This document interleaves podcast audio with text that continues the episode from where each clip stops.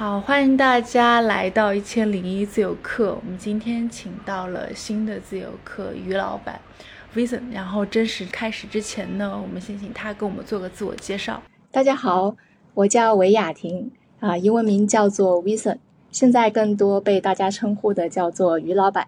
我现在是自由导演，同时也担任个人成长顾问。我有看到于老板的简历上的一些经历，其实我还觉得你经历还挺丰富的，包括你之前也在电视台工作，我看你有做过记者，然后嗯，然后也拍纪录片。其实我还蛮好奇的，为什么你会结束了一个职场的工作，然后选择去做自由职业？我可以先简单介绍一下我的职业历程。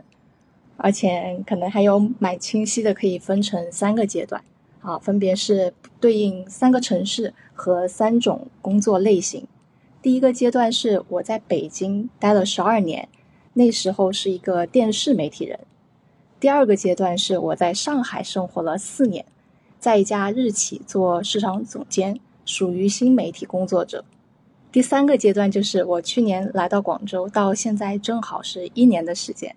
属于自媒体工作，然后也属于自由职业状态。然后我觉得我的每一段这个转型都是跟媒介环境的变化是极其相关联的。可以再展开说一下，就是我是零六年在北京上大学，学的就是广播电视编导专业。一零年毕业以后，我主要就是在凤凰卫视跟央视七频道啊两个电视媒体环境里面工作。从实习编导开始做到编导，之后又担任外景记者，做到栏目副主编。二零一八年的时候，我当时已经很明显的感受到，就是因为我们做电视会要看收视率嘛，就是收视率的下滑是已经不受控的那种大幅度下降。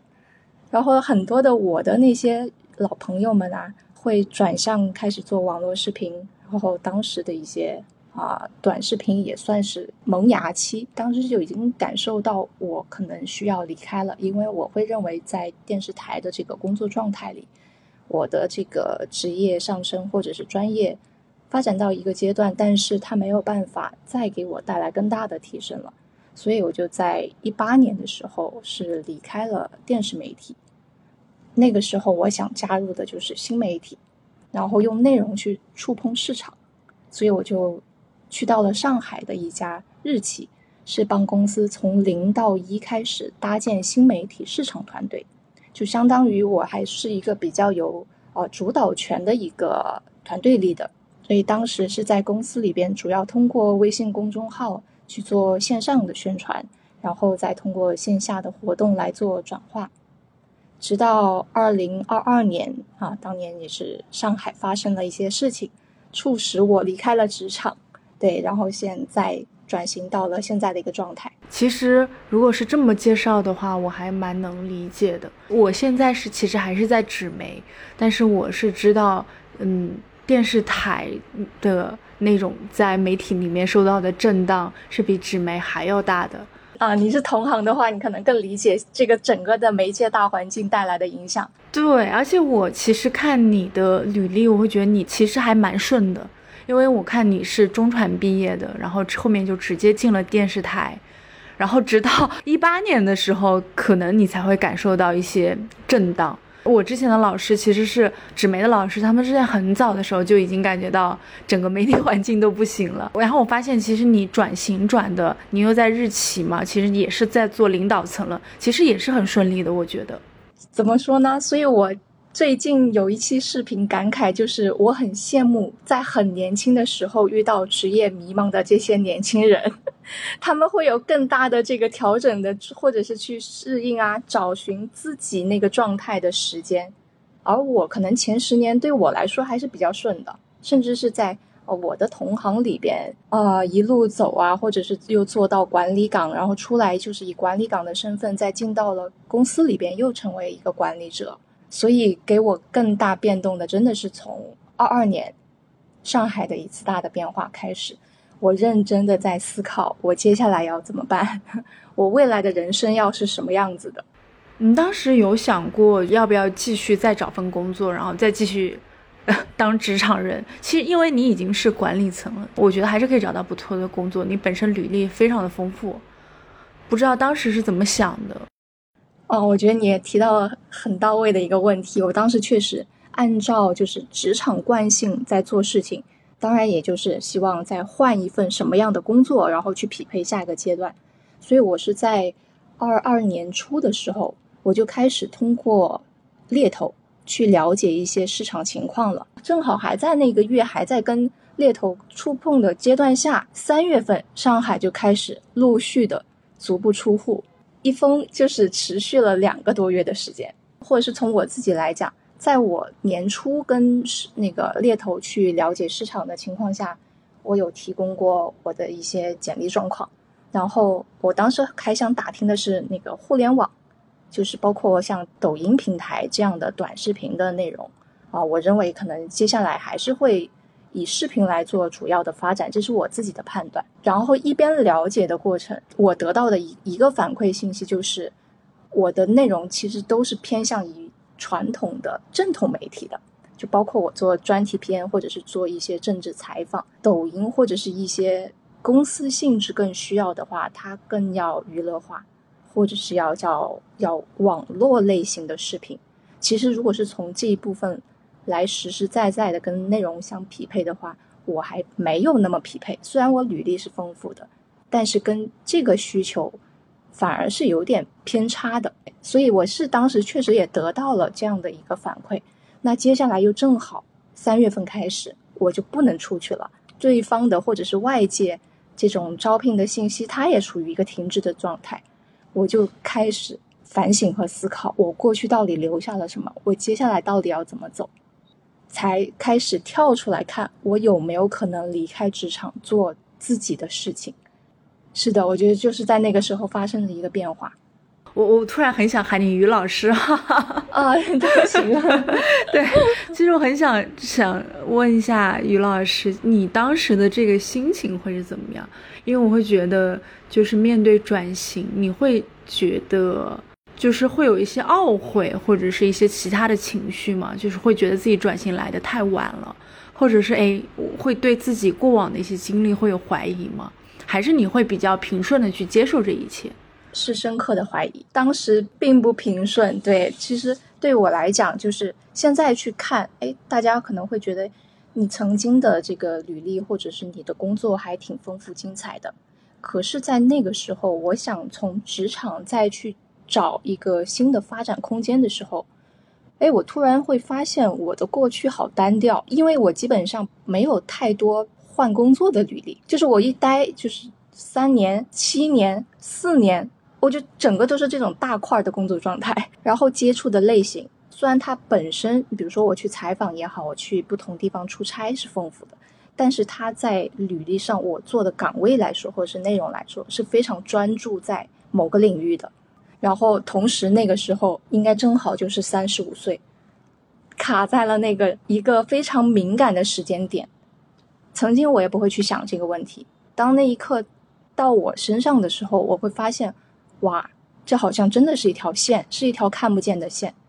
所以我现在可能在做一些咨询的一些方向的时候，或者是我看更年轻的朋友的时候，这个阶段我非常能够理解，或者是提前要。做一些什么样的准备，能够更好的去度过这个时期？这个界限，嗯，于老师会觉得是明显的是外界施压的，还是说这个东西是来自于内心的一种焦虑，还是说双方其实都会有？呃，我觉得是在有一个问题上，我有找猎头，然后同时我也有认识做猎头的朋友，我会问他一个问题，我说，在 HR 这里，三十五岁是？对女性来说是这么明显的一个坎嘛？因为我之前是感受不到的，然后我之前换工作也是非常顺的一个状态，我都会听到哈，你现在已婚未婚啊？我说未婚，有孩子吗？他说没有。完了，他说你踩大线了，你不光三十五，你还未婚未育。哎，我当时听到这个话，就是就是我的那个猎头朋友跟我讲的，哈他如果是在我们企业啊，就是你像像你这种。你履历真的很好，我们也不敢用。然后我说：“真的这么大的影响吗？”他说：“是的。”他说：“这种就是不稳定性极高的一个因素。”哦，我会发现好像是哦，虽然我没有这样感受过，我也不是那种换工作很频繁的人，但是这个事情，包括未婚未育，就会在啊、公司那里，尤其是可能从管理层的角度，你的不确定因素是公司不太愿意去承担的。但其实这个在传统的单位里，我觉得还好，传统像对电视媒体啊或者这样媒体里边，它没有这么大的一个问题。但是放到市场上面的这些市场化的公司里啊，或者是一些民营的私人的公司里边，它真的会成为一个红线。不过这个是不是我当时的一个主要原因啊？但是我得到的这个反馈是让我比较诧异。你会觉得慌张还是怎么样？还是会觉得有压力？哎，我说我怎么在职场上这么多年认知这么单纯吗？我当时有过非常多的叫做自我怀疑。嗯，我理解。我我觉得这种就是，其实不是对自己能力上的一个怀疑，其实是对自己哎职场能力的一个认知上的一个东西。对认知上的一个真的是打问号，所以我当时后来就是开始，正好我觉得可能那个时间叫做什么是危机，也是我的机遇，就开始整个城市静默状态，大家都不动了。我可以安安静静的把自己关在家里，开始思考这样的问题。然后我找了很多关于职场，然后职业规划方向的书，包括人物传记。我就一边自我反省，然后一边去看这些书籍。我也在那个时候知道了，原来职业规划还是有一门学问的，它还是一套理论来的。然后我也发现了，哎，除了当我去要看公司，然后去看哪个领域之外，我还可以从另一个方向去界定自己的未来，就是四个象限。第一是职场，第二自由职业，第三做经营者。第四，做投资人，这个是到目前为止人的这个工作的身份状态的四大类嘛。那我就开始想，我可以离开职场啊。既然职场这一套我也不喜欢了，或者是它的空间给我的也有限了，我还有自己的技能在，我是不是可以跳出去，我做别的一个事情？所以一开始我是会想着，哦，我对于未来的一个向往的话是做一个经营者。那中间的过渡期就是自由职业，所以我给自己当时做了一个这样的调整，就果断的离开了职场。还有其他两个，于老师有想过吗？投资者，投资者会是在下一阶段，是要在做经营或者是自由职业达到了一定的资金状态的时候，可以去做投资者，而且这个是有可能的啊，因为我现在比如说接触的。很多的年轻人，他们未来也是有做自己经营的规划的。哎，我会发现，说不定有一天，当我自己成长起来，然后我的客户里也开始有人成长起来，我们会有新的合作方式。但其实，在我的感觉里面，导演和成长顾问其实还是相差蛮大的两个工作。嗯。但是我会觉得，哎，为什么于老师当时没有想过去多学习？就是关于现在反正短视频火嘛，那就去学短视频，或者是去做制作，会跟你专业能力更切入、更紧密的一些行业，而是会觉得其实做成长顾问还绕会绕一点，会听起来它是有断层的。我可以给你讲一下，我当时去用了一些模型也好，或者是一些方式去拆解自己啊，拆出来的一些点也挺好玩的。因为在上海，我有一个经历到很深的一点，就是家里断粮了，我抢菜，我一边是在为我自己的那个转型发展去做一些调整，然后是有会带着一点焦虑的。另外就是。抢菜抢不到也很焦虑，你知道吗？这个是从来没有感受过的，我吃不上饭了。然后我就在想，那我以后的人生，或者是我现在就是每天忙于工作，我也没有太多的休闲时间，然后没有跟朋友有很好的相处，或者是跟家人相处的时间。未来继续这样哦，我不行。我说我一定要找平身心平衡的一个方式。我想过有弹性、有趣的一个生活状态。然后，并且我一定需要家有余粮，手有余钱，我要有茶余饭后之闲，还要有持续的余生可期。这是我当时自己给自己写的。我说这是我想要的理想生活。所以后来我的视频号取名字叫于老板，对啊，我不姓于啊，但是这个于是我当时就非常确认我想要的东西，它就集中在这个字上面。我觉得它是蕴含了我在那个状态下我的期望和我的一个转变历程，总有余地的感觉。对我是要有这种，然后那个弹性，我不能把自己逼死啊，或者是外界逼死啊，我要这个余地在我自己手上，我要自己可控我的人生。导演和和这一块来讲，我不是说我想成为，比如说从自由职业去跳转一下嘛，那他就要变成我得。自己独立可以做才行，而且当时其实我在上海的时候，我还不知道那个时间要拉长多久，我不知道什么时候可以出去，不去考虑做制作方面，因为那个时候大环境的制作很多是停摆的。我北京的朋友，包括一些上海的这些制作的这些朋友，都没法动弹啊，所以我就没有往那个方向去走了。然后我就想，我能不能轻一点？那时候还不算轻资产创业啊，就是我能够个人独立做一些什么事情，所以呢，拆完以后发现，哎，我我就开始跟朋友交流，然后我在跟我的朋友就是封闭的时候啊，沟通的过程中会发现，更多的人可能比我更焦虑，哪怕是对方还在职场的状态下，那个时候人的状态会各种各样的不好都有。我会反过来，我去安抚了很多位朋友，然后他们会发现跟我的交流是能够得到一些情绪上的转变，或者是思路上的改变。因为我当时也在开始看规划方面的书了嘛，我就把我当时得到的新鲜的理论分享出去一些。哎，就在那个状况下，我得到了一些好的反馈。然后可能我在做导演的时候，因为我也是更多的偏向于专题嘛，也是跟人打交道、跟人的交流的。时间还蛮多的，所以我就发现，哎，我好像是能够在一对一跟别人的这种交流过程中，也是能够给他人力量，同时这也是我擅长做的。而且，就比如说很多人他不愿意看这些理论的书，或者是他看完了以后他不知道放在自己身上怎么运用，但是换一个人讲吧讲吧，或者是再结合一些我自己的感受讲出来，对方觉得可以接受，而且是。你还能在情绪上疏导到对方了，那就变成了我就是有市场需求的。我们在不是经常说要找自己的兴趣擅长，然后同时要有市场需求是可以变现的嘛？我在那个时候发现这件事情我可以做，然后我就开始做市场调研，我就开始做调查问卷，收了差不多一百份问卷，就是散给朋友，然后再让朋友帮我散给他们的身边的人去问。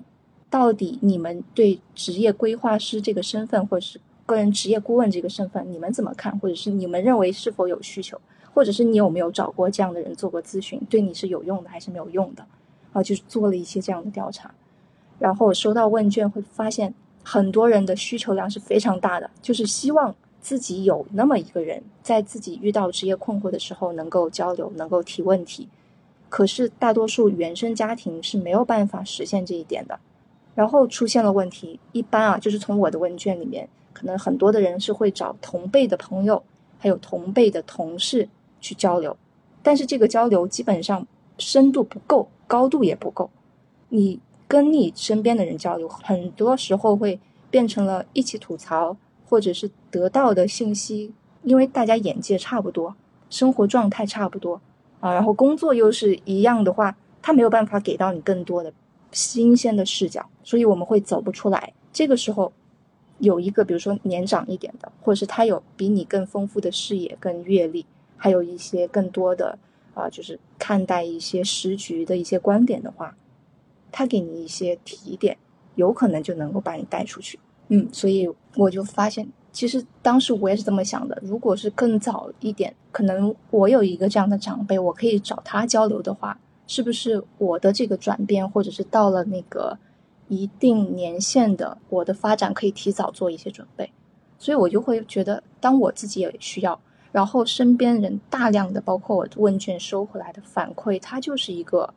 急需的。而且我当时也会也会判断，我说很多的岗位啊，因为我我们是媒体人嘛，也有看新闻、看一些数据的习惯。看完之后，我会。对接下来的一些发展，包括一些行业的变动，会有自己的预判。然后当时我也会分享给我的朋友，接下来就从去年到今年的一些行业变动，我真的说对了。然后我给到一些朋友的当时的，我就建议他开始做自己的准备了，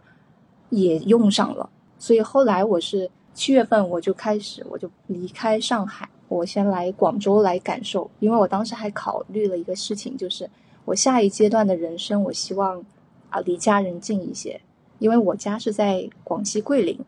啊，从我读大学到北京，其实对家人来说，我就是一个北漂的人。然后之后又变成了沪漂，他们就一直觉得我在外边漂。然后呢，我就想，哎，我接下来的这个阶段，可能从家人年龄上，他们会更多的需要我。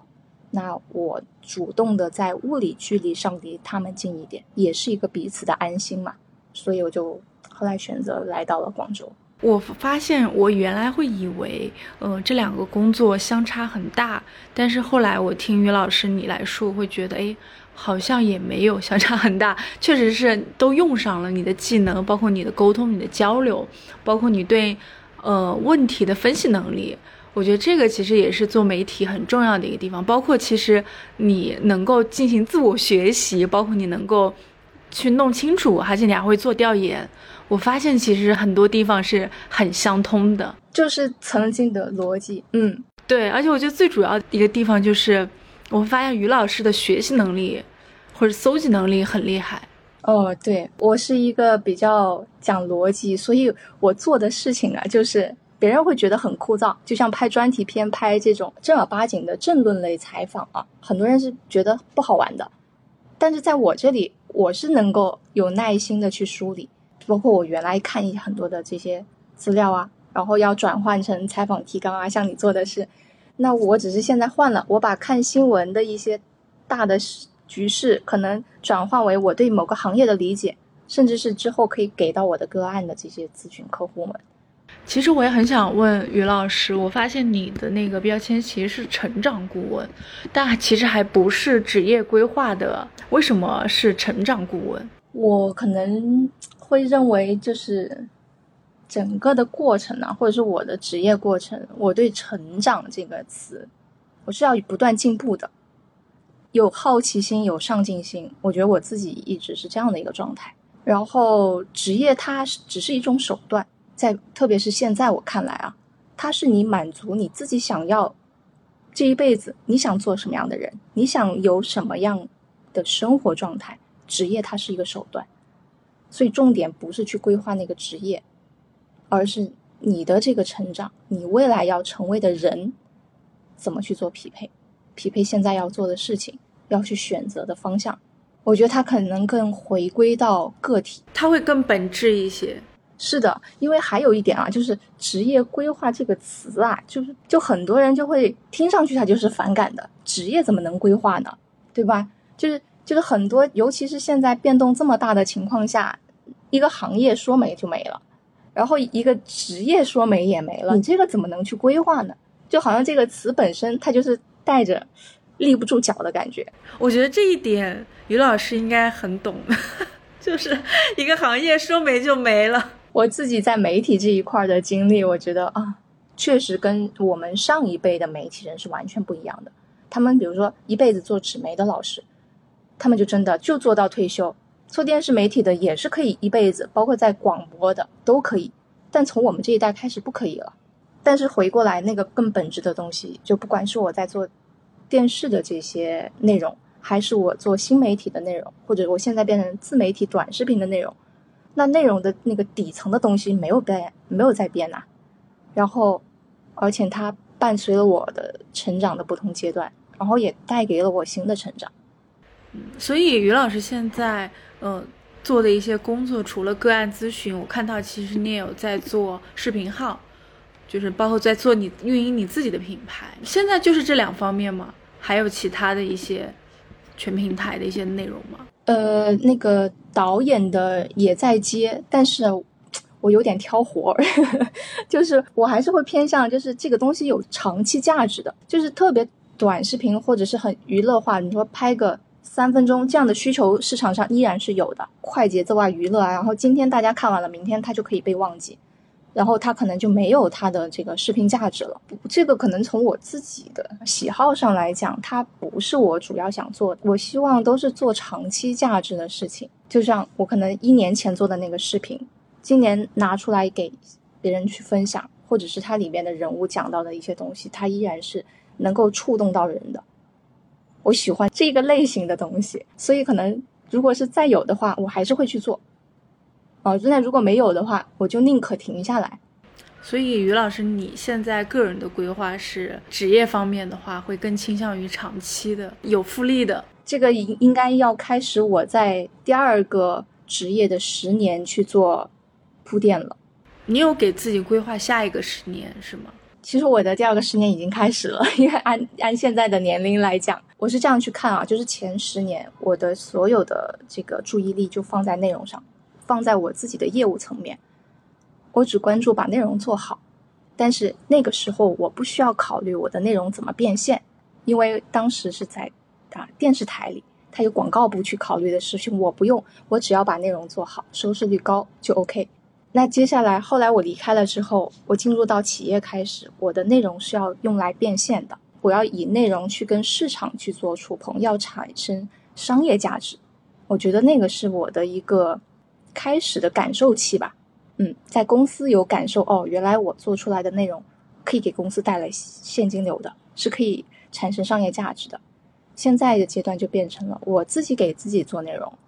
也要让它产生商业价值，然后我再追求下一阶段，我想带我自己的一个内容团队去产生商业价值。对，这是我的这个十年想做的事情。嗯，那现在于老师的视频内容里面都大概都是偏向一些个人成长的，是吗？对，都是个人成长、职业相关的一些话题。那于老师，你在观察年轻人或者是我们职场人的一个工作状态，在你接手的一些个案咨询里面，你会发现困扰大家最多的问题、成长问题有哪一些？你会怎么来理解？这些问题背后的一些共性的原因。首先啊，我也讲一个，我的个案咨询里边是女性居多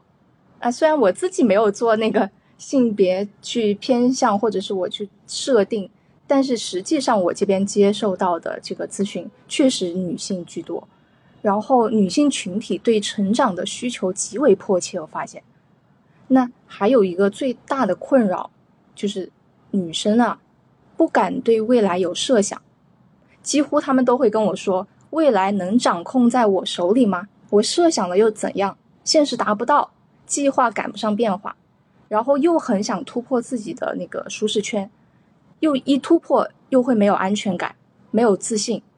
我觉得这个真的是在女性咨询者里面非常突出的一个问题，哪怕是读到了研究生，甚至读到了博士，都会有这么大的这种。”就是不安全感，还有缺乏自信，哇，听着好难过。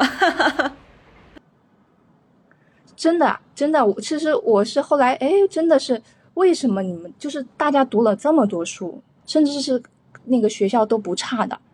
你出来社会了，为什么对自己没有自信？这个是，然后我会发现，你就像这个共性问题背后的原因，就是女性在成长过程里边。总会有外界的声音告诉你，你应该怎么样怎么样，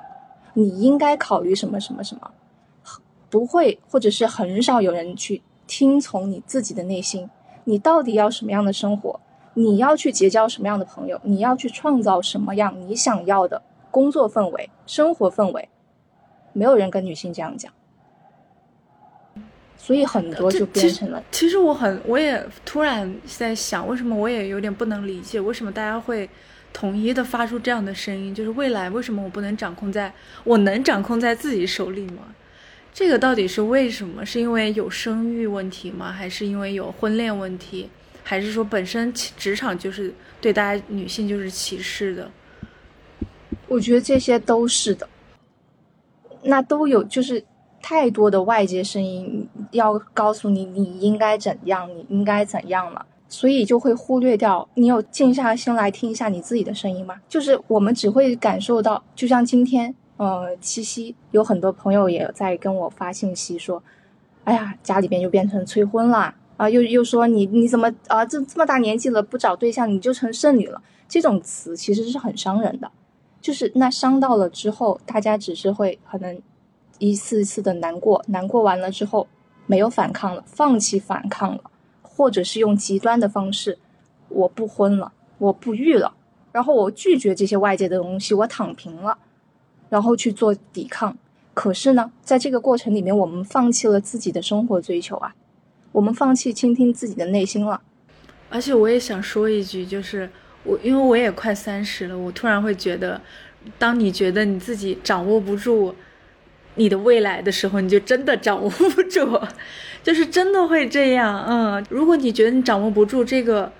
所有的未来就会在你的手里滑掉。但如果你一心觉得，我就是可以靠我自己能把未来抓在我手上，那真的就会抓得住。所以有这个信念真的很重要，这个信念非常重重要。然后他的另一句话是：如果你今天不花时间去创造你想要的生活，你的未来就会被你不想要的生活填满。然后你要花精力去应付你不想要的生活，可能你还能想，但是在一些咨询里边啊。就我问，那你想要的未来是什么样的状态？你跟我描述一下嘛。很多人是懵的，我没有想过这个问题。特别是在职场里边一路走上来的人，他就会觉得，哦，我换一份工作，然后公司倒闭了，我就再换一份工作。哪怕是老板对我不好，或者是跟同事相处的也没那么融洽，都不会跳出去想，那我到底想要什么样的？我敢不敢去追求一下？当这个问题都都从来这个念头都没闪过的时候，我觉得这个问题就很严重了。我觉得于老师这么说的话，我突然理解，就是为什么你这个是成长顾问，他不是个人职业规划顾问。就是对我觉得女性，尤其是女性，她的职业和他的婚恋和他个人在生社会上的一个呃，就是位置，一个自我形象的一个判断。或者对他未来的一些追求，其实是绑定在一起的，他不是说只是职业，嗯，是的，这些问题所有的起点，我觉得我要把它归结到自我认知、自我探索加自我认知。我们可能曾经的成长经历里缺失了这一块儿，然后现在就得把它补起来。然后我我很相信，自信跟勇敢是可以从内在建立出来的力量。嗯，就像有的人，就是我会发自己的这份成长顾问介绍，就是发给这些新客户们嘛。他们看了以后会说，曾经好丰富。可是可能我也在交流的过程说，你看到的丰富是我一步一步自己争取来的。所以其实我也相信每个人是有这样的能力，然后可能只是说时间要拉长来看，你的努力才会体现出来，不是说短期我想要一个什么东西，他马上就可以得到的。视频里我自己的成长主张是，每个人都是自己生活的导演。这句话它的意思就是，我要倡导我们要去自己主导自己的生活。这个主导跟控制会有哪些不同吗？就是因为我们一听到主导就会联想到，哎，我要控制我的人生。其实我会觉得人生也很难控制。我觉得对生活来说，真的就是经常的失控，它不会如你的预料那般。就那么顺畅，不顺肯定有的。那我们这样交流一个问题，因为我们可以在内容上算一个同行。你在采访我之前，你会做一份提纲。那我要是作为一个视频导演，我要去拍一个视频之前，我也会有一份拍摄大纲，包括我大概会对这个人要提出什么样的问题，然后我需要我的摄像去拍摄什么样的场景，是吧？这个是我作为导演这个角色，我需要去做的事情。而不是我到了那里走一步看一步，走到哪拍到哪，随机拍，然后人家说到哪我就录到哪，最后剪出来一个片子，那可能就不能看了。那前期的这个主导就变成了我要有一个预想，大的主线我知道了，那中间的一些细节或者是中间的一些问题，我们又怎么去调整，再换个模块，这些都是可以变动的，它不需要你百分之百去把控，然后。我觉得主导跟掌控的差别啊，可能掌控你会不光是对自己掌控，你还想掌控别人，但是别人是不可控的，你永远不可能去改变别人，也不可能去掌控别人。你可以去引导他，就像我在讲问题，如果你觉得偏离了今天的主题，你可以把我引回去，那条线一直在你手里，这是你可以主导的，但是你掌控不了我呀，有可能我会说偏呀，对吧？或者是出现了一些别人的一些干扰啊，你不能说怎么又跑出来一个干扰，这个不是在我的掌握范围之内，不在我掌控中啊，那你就会变成暴躁了。可是当主导在你手上的时候，别的一些小插曲调整一下就 OK 了，它不影响。这是我做导演的一个心态和状态。我的理解就是，嗯，要基于你所有的人生经验，把它要有一个对你自己美好未来的一个大致的一个框架，就它是你暂时目前能想到的最好的。但是万一以后就像采访提纲一样，就我也不知道于老师今天能跟我聊这么多，就是我认知外的这些东西。但是我觉得他真这些都是收获。但万一你聊不到这么多好的内容，我觉得也要有一个最基本的内容底线在那儿。那天我跟朋友在聊，我说我一个朋友也是之前学导演的，他就跟我说，他说他离开导演或者他也不想做媒体，很重要的原因就是他发现我们所有在做的东西，包括我们去做采访，包括他拍片。都截取的是人部分的高光时刻，或者是有最有冲突的那个时刻。他觉得我们日常大部分人生活是琐碎和难以忍受的。他说这一部分在我们的影视里面，他其实是缺乏的。其实他更想去体会或者怎么去解决这部分的问题。其实我非常能理解他。我也在反一直在反思这个问题，但是我会觉得，我我刚刚于老师你刚刚说的那个点，让我突然有一点想明白了。其实我觉得不冲突，哎，可能给你带来一个新的感受，而且我还蛮喜欢你这个提问的，就是我自己对这个琐碎日常的感知变得丰富起来，是我来到广州之后开始的，然后我才开始理解，叫人间烟火气，最抚凡人心。因为我之前的工作状态就是快节奏，然后差旅时间也很多，然后走工作流程的会比较多。那现在进入自由职业的状态，我有时间自己买菜做饭、搞卫生，然后到公园散步、参加 Free Lamb 的聚会，然后我还能在阳台上晒太阳，然后还能接受跟那个蟑螂共处一室。我觉得这些体验是我的上一个职业阶段是非常少有的日常。我以前会认为这就是浪费时间。然后这种平淡是我接受不了的，但是现在我可能视角变了，然后状态变了，我也能接受在平淡中我还能主动去创造点什么。然后这个创造的一个点，我现在一个新的感知也跟你分享啊，就是我觉得关系对人的幸福感非常重要，就是跟家人的关系，然后跟老朋友、跟新朋友去创造一些交流和相处的机会。我觉得这个是为什么很多朋友会喜欢 Free Lamp 的原因，就是甚至我不是为了让自己在里边接甲方的什么活干，可能定期我去参加一个活动，哎，会跟一些新又可以看到一些老的朋友啊，或者是又认识一些新的朋友啊，这个就是平淡生活里边的那那些精彩的东西。我是一个，我可以接受不精彩，但是我不能接受麻木。特别年轻人现在叫叫做什么死宅，然后躺平嘛，然后社畜不出门那种，完全也也对交友也无望，对工作也无望，对未来的人生也不去做畅想。我觉得啊，这么麻木吗？你可以去做很多的事情去改变这样的状态。我觉得真的是人建立一个对美好生活想象的一个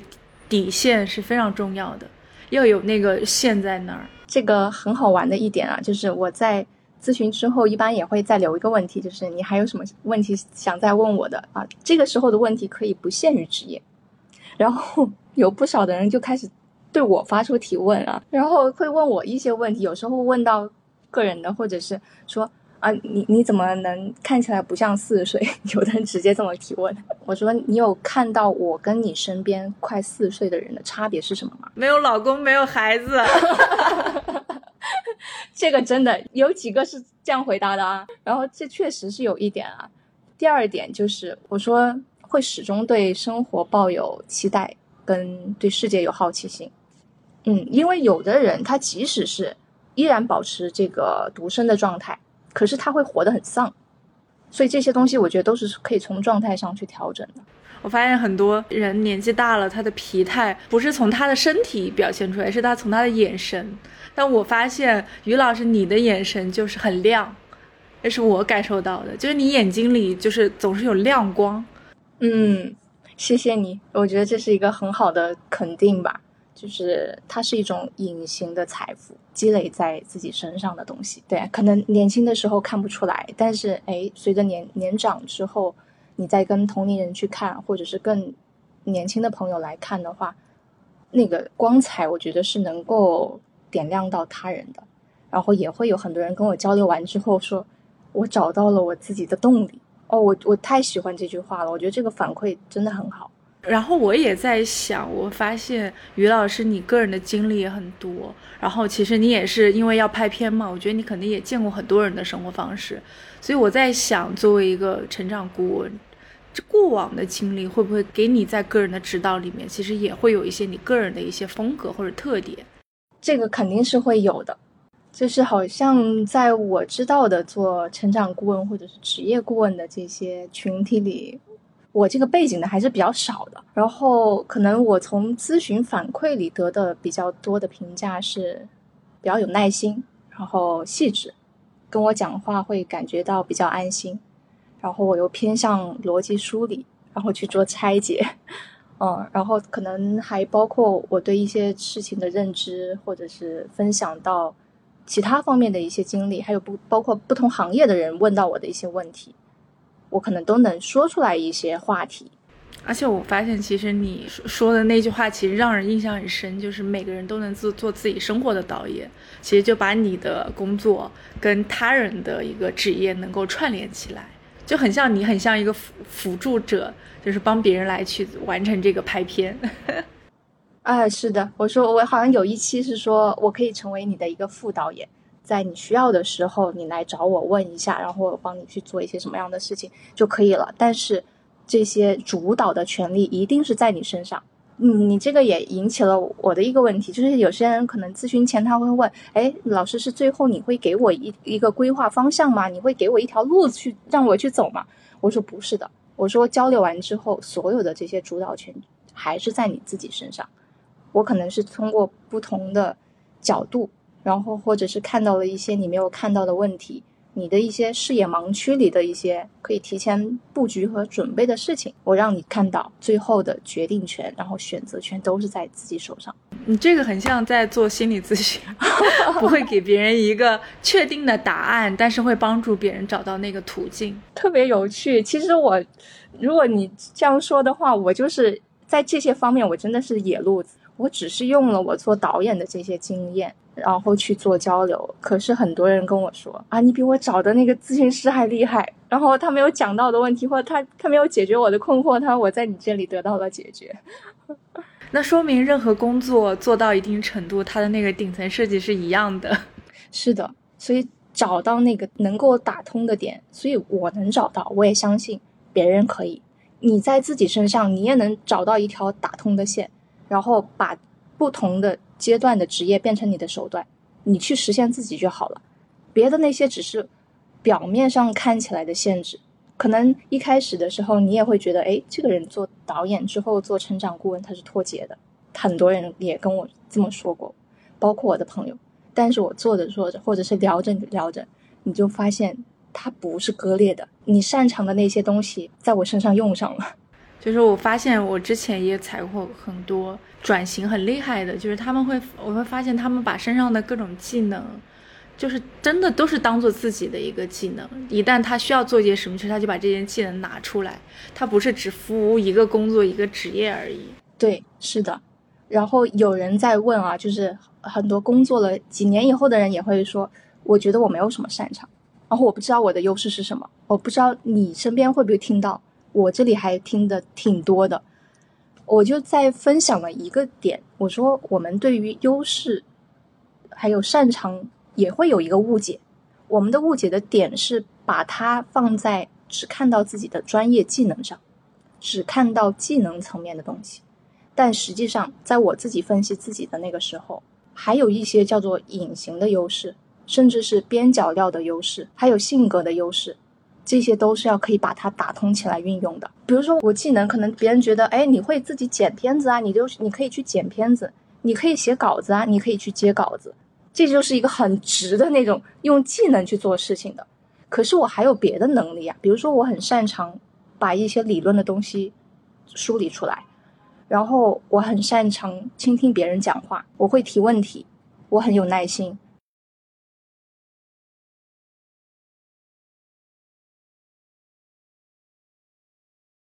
他可以通过什么方式去体现呢？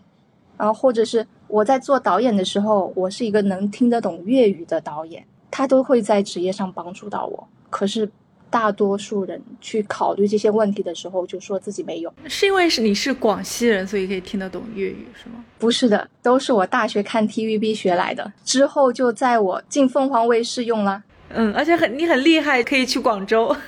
对呀，这是也是考虑到我的技能优势，当然到了这里不算优势啊，它就变成了我为什么叫它边角料优势？我要放在会讲粤语的人群里，我只会听，我讲不出来，或者是我我讲的很水。但是我要放在导演圈里，我要拍正儿八经的这些大型片子的时候，听得懂粤语的导演，还能达得到这个要求的导演，他大大就缩小范围了，这就变成我的优势了。所以我可以去接深圳那个活儿呀。可能你除了会做采访、会写稿子，你还有别的性格上的优势，是可能你现阶段没有用上的，感觉没有了。不会的，你一定有的，也没有啥优势。哪天再单独做一次，给你好好也梳理一下。刚刚于老师也在说，其实就是女性嘛，她不仅是她的职场的问题，她还有可能很是很多个人认知的一些问题。但我看到现在市市面上也有很多关于个人成长的书或者是内容作品，它告诉你怎么做。但是我会会觉得它是一些术的层面，我不知道在呃于老师这边有没有一些道的方法。就是能告诉我大概人他有一些本质的一些成长的逻辑或者是方法是什么？呃，我这样理解的，道的层面大了讲是人生不设限，然后你继续往大了想，就是换到个人身上，应该去想的问题就是我这辈子想要成为什么样的人？我觉得这个点真的还蛮重要的，而不是说我要去做什么样的事情，我要进入哪个行业。我要进什么公司？就是先放开了想，往终极的方向去想。就是我在看人物传记，然后看这些，比如说有有所成就，不管是大的还是啊，在某一方面能成事的人，他们都会去想的一个问题，就是我这辈子想要成为什么样的人，然后去看谁已经活成了我想要成为的样子，他是怎么做到的，他有哪些路径，或者是。有哪些方法是我可以模仿的，然后再来反推我可以怎么做。我我就发现为什么大家那么爱看术的层面的东西，可能这些东西是很简单的，比如告诉大家你三十岁要做到什么程度，三十五岁要做到什么，在职场上怎么跟你应对你领导。我觉得这些东西真的就是简单的，它可能是可以就是慢慢摸索嘛。但是像于老师你刚刚说的，我觉得它就是很复杂的。他首先需要你对自我有认知，所以我我觉得两个点啊，我们去定位自己的规划或者是定位人生来讲，就拉开两个点。第一个起点是自我认知、自我探索，你要知道自己在哪，然后有什么样的想法。第二个就是我的人生期待，我的理想生活状态，我是一个怎么样的设想，中间的路径是可以调整跟规划的，就跟我们用高德地图一样。我可以选择骑车，我也可以选择打车或者坐公交，然后我可以选择一个什么绿灯多的、高速的、普通公路的，中间都是可以变的嘛。那我最后想要到的那个地方，我到了呀。你说跟老板那种什么交流，或者是干嘛？当我一定要想，比如说我未来我想去做老板，但是我现在只是在一个公司层面，那你肯定的想法就是我要做到管理层，我要做到管理层，我要知道老板是怎么思考问题的。我要以他的角度去想问题，那很多东西你自然就会去做了，你就不会觉得我跟老板近一点是拍马屁，对吧？我就是想跟他学习，我未来就是想成为一个甚至比他更优秀的老板。你去做这些事情的时候，那个数做起来，我觉得就很简单。是的，是的，是的，我这点我很有体会。我就觉得你要认定了你想做什么，就是不要管实现的那个方式到底是什么，你就去做好了，它也会帮你减轻很多心理负担。是的，然后对于很多拖延症的咨询者，他的本质就是他没不知道自己的那个动力在哪，然后去做自律时间管理。这个也是术的层面，最后你会发现你管理不了自己，是因为那个动力你都没找到。我用这个来解答，不知道有没有答到你的问题？有，我发现其实还是说，就像刚刚于老师之前说的，其实不要做那么细致的关于职业的规划、阶段的规划，而是应该做你人生的规划，把你的坐标放到你的人生里面去。放的大一点，一个是更终极一点的，这个我也可以之后再发给你一个文档分享啊，你可以去探索一下你的理想生活。我觉得跟于老师今天聊，我反正我个人会觉得脑子清醒很多。这个清醒的话，并不是说我对我职业有什么判断，但是我会觉得真的就是还是会验证了我之前的一些想法，真的就是要首先要有信念感，其次你要真的知道你人生。最高的线在哪儿？最低的线在哪儿？然后在那两个线里面去做探索，去划定好你人生的一些坐标。我觉得这个真的很重要。是的呀，而且这样你会觉得哇，中间的过程是有趣的。它真的就像那个无限游戏一样，你是有探索欲，哪怕是遇到了困境、困难，你会自己去想办法去突破它，而不是你你走一步，然后你觉得撞了一个墙了，你就不走了，你停下来了。可是，当你没有这些的时候，就很容易被外界的一点点的挫折就给打倒了。所以，于老师，现在你的工作方式或者是一些变现的渠道是怎么来的？就是是客户是怎么来来找到你的呢？我突然想把这个问题抛出来，因为我很好奇于老师现在的一个工作状态是什么样子。不知道你有没有走通你的一个职业规划的路？我觉得我可能还走的比较小圈呢。就虽然我是有视频号一个线上的展示方式，但是我的获客是靠朋友跟老客户转介绍居多，就是口碑这一块还做的不错。再有呢，就是通过线下的活动，然后结识到有需求的客户。相对来说，我觉得要自我检讨的一点，我不是一个在自媒体营销这一块做的很好的个体，然后也没有很多的就是在线的一些宣传方式。会觉得这个在线的宣传会影响你，还是怎么了？嗯，确实也跟自己原来的这个性格会有很大的关系的。就是我没有很多的去刻意去展示怎么样怎么样，就像可能嗯拿到这份资料，你会知道哦，原来这个人之前是做这些做这些，但是我这些从来都不会在那个线上去公开的展示出来，特别是在一些 title 上。啊，上一次那个做线下活动，人家问我，我给你写一个什么标签呐？然后我就说，你就写个人职业顾问，或者是就写一个什么最后的哦，就很单调的一个词，就索然无味，然后也不加修饰。然后包括人家比如说写什么前央视导演，或者是写一个前凤凰什么什么，你或者是什么东西。包装一下自己啊！哦，我说不用，没有，就就这样就可以了。这个也是很难突破的一点啊。但我也发现，就是因为我之前采访的一些职业规划师，他可能是通过小红书，他在小红书上进行内容的输出。或者是包装，然后他会去进行一个获客。但是我发现于老师，你没有通过这些平台或者是一个做个人那个 IP 或者是品牌什么的，但是你也可以 通过一些熟人的获客的方式，可以得到一些客源。其实也这个我觉得也挺好的。不行，这个是得转变的。口碑是一方面的，但是它毕竟还是属于一个比较窄嘛。然后在线的话。可能我偏向的是，我会我会发现，在视频号上，我的这个反馈会好一些。小红书我就直接也把东西放进去。小红书上更多问我的是，呃，比如说高中生，好多高中生通过小红书来找我提问来，但是职场人就没有，这个很奇怪。可能更多的就是做得好的那些线上引流的职业顾问，把把他们给吸引走了。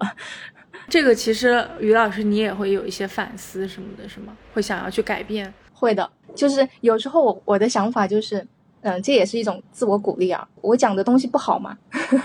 或者是或者是呃，我是在割韭菜嘛，就是别人付了我咨询费，他最后没有得到有价值的东西回去嘛。然后从我所有的这些反馈里面，不会有这样的情况。然后很多反而客户说啊，你你应该多做宣传呀。然后都是真的是很多年轻的这这些女孩子们说啊，我给你介绍我朋友，然后你你再多做一点宣传呀，怎么怎么的，就真的是变成这种状态。我就开始我要反思自己这一块线上没有做好。我觉得可能还是要去再找。更适合于老师的一个平台，我觉得，因为我觉得人面向的人群可能都不太一样。对人群，然后我可能更擅长的就是在线下，线下我有一个很很好玩的状态啊，我也发现它可能也是一个优势，就是我有时候参加朋友聚会也好，或者是呃一些小型的这样活动交流，我不会主动的去推荐我是咨询师，然后你们可以来找我问成长问题啊，你们呢可以来找我做职业咨询。我不会去说，我可能也是简单的介绍一下啊，我现在做什么，然后就聊别的去了。最后都会有人主动找到我说：“老师，我想跟你交流。”你有一种想让就别人想跟你说话的那种感觉哦。我发现，我就对我还有一些客户就是这么来的，可能整整个场子也没有交流太多，然后专门或者是在门口等着我出去，然后要加我微信。然后想找我咨询，我觉得于老师可能线下的这个整个人的气场或者是这种氛围感，会更想要让人亲近，或者是跟你有对话、有沟通感。就连我要做线下活动，也是也是被客户说你得组一个线下活动，我说好的。然后我在做做一些专场的，就是小型的沙龙啊，我会开始做这件事情。那于老师，你的线下的沙龙会更多的是自由职业在参加吗？还是一些职场人？职场自由的，然后还有做自己初创的，就是想开始做自己的小工作室啊，或者是创业类型的，也不限于自由职业。所以，呃，我我也不知道你有没有在线下跟大家有过沟通，说你会给大家一些，比如说像自由职业，因为 Free Lab 里面几乎都是自由职业，或者是他是有一个斜杠的一个身份的。我不知道对这部分人的话，你会有什么建议吗？就是在个人成长上，如果是要做自由职业，我有专门去讲过一场这个主题。因为自由职业它本质上是用劳动时间再换取报酬的，长期和持续来讲，就变成了你要怎么去建立自己的长期价值，破掉你停下来工作，你还未来怎么去获取？这个问题是要前前期去想的。然后再有一个，很多自由职业者会把自己很忙当成一个很好的状态，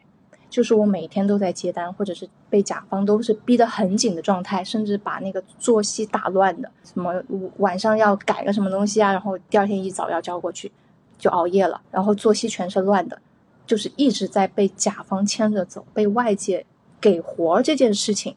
而且会认为我给的多，我没有自己时间证明我做自由职业做得好。这个是在短期是可以的，但是它还有一个很大的问题，就是你没有时间去做那个重要不紧急的事情。时间的划分里边，这一块是考虑你长期的，你有没有拿出来一点时间，去为下一阶段的发展，或者是为自己长期发展去做一些什么样的铺垫？你所有的精力都就变成了体力活了呀，它其实还是会受到年龄限制的嘛。所以我觉得这也是一个特别需要自由职业者去思考的问题。嗯，然后还有就是，太多的自由职业现在都是在线的方式，脱离了跟本行业同行的交流，脱离了对市场的交流，你做的东西很容易就是止步不前，但是自己不知道这个交流没有了，所以要变成主动的去，还是要去结识一些同行，甚至也包括结识一些不同职业的人，看一下市场外边。有什么样的东西是在发展，然后你是可以拿来放在自己身上的，这个对外的接触还是很重要的。对，我觉得于老师你说的我还挺有感受的，就是让自己有喘息的时间吧，或者是一些间隙，这个非常的重要，给你是你的生活要有呼吸感。你现在是自由的状态吗？还是算全职？我有我有一份全职的工作，但是我可能也要去想一下，就是万一以后写不动。也要 也要考虑一下长远。所以我说，今天于老师你说的话，我觉得还是非常受用的。我觉得不管是对于斜杠，或者是对于自由职业者来说，其实还是蛮好的一个反思的一个时机。嗯，就是你要去考虑的是，除了这个技能，你的其他的优势、兴趣能不能叠加在一起，创造出来一个属于你自己的职业。我觉得这个真的要自己去探索，因为我也可能也，你看我也会做了很多播客或者跟自由职业者聊，我发现大家很多的可能是都在强调要做一个自己的个人 IP。或者品牌，但我发现我和尹老师也有一个一个一样的问题，就是我不喜欢在公众面前来暴露自己的生活或者是自己的一些志趣，因为我发现写其实还好，写其实它会隔了隔一点东西，但是这种视频我是完全不 OK。我觉得哇，这个太过分了！我觉得，因为我可能有一点 i 人，所以我觉得啊，这个完全不适合我。所以我觉得小红书、抖音，或者是我唯一可能能接受的是微信公众号。但是我觉得公众号它也很快就也感觉不太行了。所以我觉得可能需要，也是需要人人都需要自己去探索自己到底想要做什么。然后这个标签的东西啊。哎呦，你提到了我，我想再跟你多交流一下，也因为也有很多人来问我这个问题，就是关于这个 I 的标签，或者是其他的一些什么标签，我把它当成一个，你就是一个辅助就好了。你可以在这个阶段了解自己的这个性格偏向是可以的，但是不要被他打标签。就像我测出来的，我也是 I 人呐，我 I 的很明显。可是当我需要，我还有一个工作人格，可能我需要去做别的事情的时候，我要做导演的时候，我要去跟人交流的时候，我不能挨人呐。但是我感受到了于老师是挨人，是吧？对，我是很明显的，真的很明显。所以就变成了你的那个动力的点，你想要去往的那个方向是什么，你就可以去突破了，或者是他能够把你推的往前走。而如果是你只是用这个标签来找自己，哦，我是 I 人，所以我应该做的工作是幕后的，是不要露脸的，是什么什么的，那你就先把自己给框住了。对你也是这样子，我也给这个建议啊。如果是当你重新去考虑自己的这个发展规划的话，你去想你到底未来想要成为一个什么样的样子，然后想做一个什么样的人。如果是真的是要面对大众的，你这个张脸你就必须得露。对啊，然后我自己一个 I 人，我我还很大的一个愿望是，我以后要给台下五十个人来做分享，我可以跟一百个人，我都不害怕，真的，我会我会有这样的画面的，这个也是我很恐惧的一个画面，我有办法帮你突破这个。好的，有机会一定要再跟于老师再多聊一聊。好，我这边没有问题了，但是我也很想替呃我们今天的一个听众来问问怎么来联系。呃，于老师，如果他有咨询的想法或者想要跟你聊一聊的话，